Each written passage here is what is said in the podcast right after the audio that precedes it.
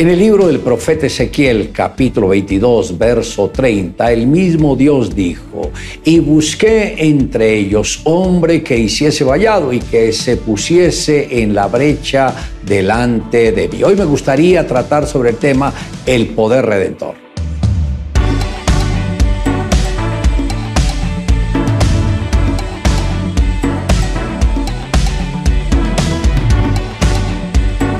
El Señor Jesús fue ese hombre que hizo vallado y aceptó recibir el castigo que todos nosotros merecíamos para de esta manera darnos redención, como él mismo lo dijo. Yo de mí mismo la pongo, refiriéndose a ofrendar su vida. Tengo poder de ponerla y también de recibirla.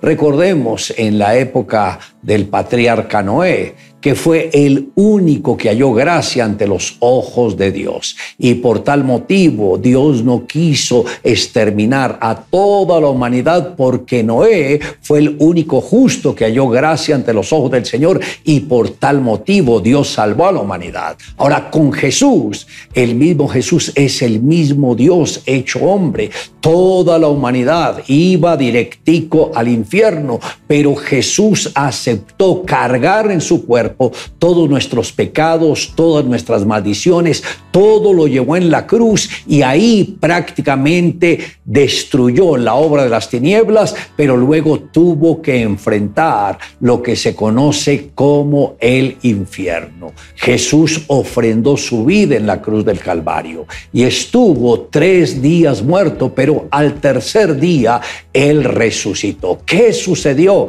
en esos tres días? El mismo Señor bajó al Hades, al lugar de perdición, donde enfrentó demonios, rompió cadenas y tuvo una gran victoria. Después fue al lugar conocido como el seno de Abraham, donde estaban todos los justos que habían muerto en el temor de Dios. Y después de esto es que lo lleva al reino de los cielos. Como dice la escritura, subiendo a lo alto llevó cautiva la cautividad y dio dones a los hombres. En la antigüedad también el patriarca Abraham fue alguien que abogó por las personas de Sodoma y de Gomorra para que Dios no los destruyera.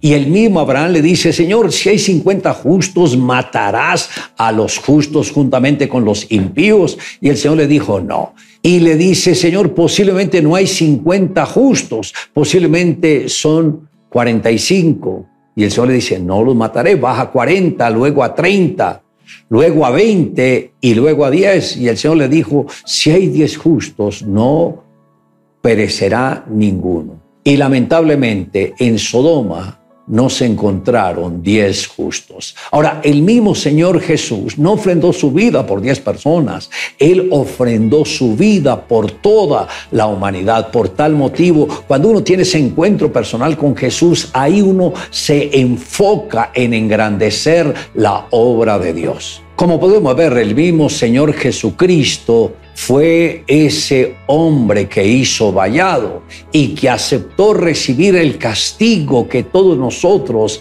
merecíamos. Lo que tenemos que hacer ahora es entregarle todo nuestro corazón a Dios, reconocer en qué hemos fallado. El mismo Señor Jesús dijo, venid a mí todos los que estáis trabajados y cargados y yo os haré descansar. Apreciado amigo, este es el momento donde usted debe volver su corazón a Entregarle toda su vida para que la bendición de Dios venga inmediatamente a su corazón y sea de bendición para sus seres queridos. La mañana del viernes 30 de noviembre de 1956, los periodos de Sichu Formosa tenían un titular con grandes letras negras, el cual decía, el incendio más grande en los últimos 60 años. Lo que más nos interesa de esta noticia es que por donde tenía que propagarse el incendio habían cinco hogares cristianos. Cuando la alarma sonó, el cielo estaba enrojecido por el reflejo de las llamaradas y las calles estaban llenas de negro humo.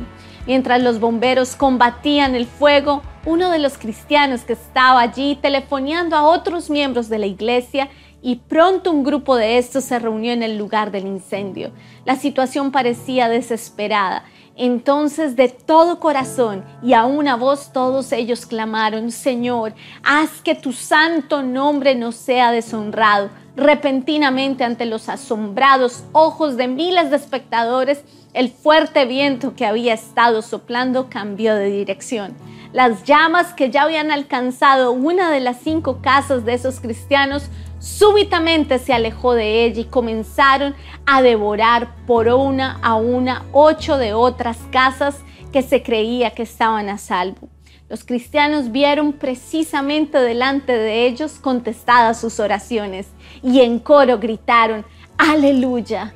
Cuando se acabó el incendio en esa calle que antes había sido muy transitada, solamente quedaban montones de escombros y de cenizas.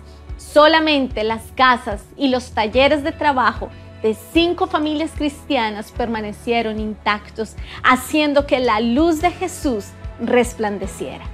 Le invito a que me acompañe en la siguiente oración. Amado Dios, gracias porque tú mismo tomaste mi lugar, llevaste sobre tu cuerpo mi rebelión, mi pecado y gracias a la obra redentora de mi Señor Jesucristo he podido ser salvo. Señor Jesús, gracias por salvarme y por darme la vida eterna. Te amo Dios, a la gloria tuya. Amén. Declare juntamente conmigo.